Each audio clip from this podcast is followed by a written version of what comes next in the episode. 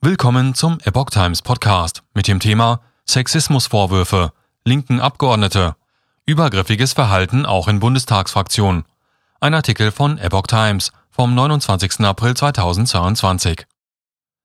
Die linken Abgeordnete Martina Renner hat nach den Vorwürfen von Sexismus und sexuellen Übergriffen auch strukturelle Probleme innerhalb der Bundestagsfraktion beklagt.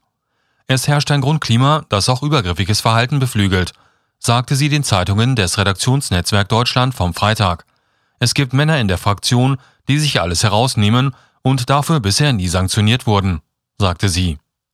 Seitdem ich im Bundestag bin, kenne ich Fälle von männlichen Abgeordneten, die Kolleginnen gegenüber übergriffig geworden sind, sagte Renner. In der Fraktion gäbe es einen Mangel an Problembewusstsein und keine Form der Compliance, keine Reflexion über die Ausnutzung von Hierarchien und über die bestehenden patriarchalen Strukturen sagte Renner. Gerade die Linke habe aber eigentlich einen anderen Anspruch an uns selbst als feministische Partei, sagte sie weiter.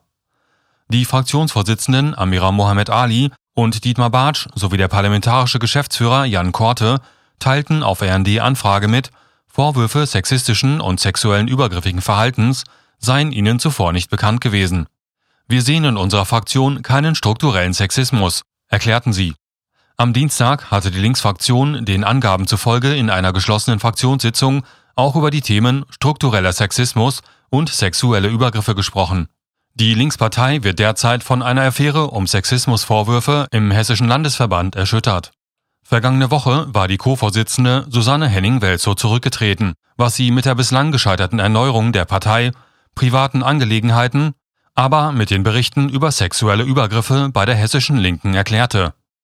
Die linken Führung beschloss darauf, dass beim Parteitag im Juni der gesamte Vorstand neu gewählt werden soll. Zudem wird es nun beim Treffen in Erfurt einen gesonderten Themenblock zur Sexismusdebatte geben. So die Linke.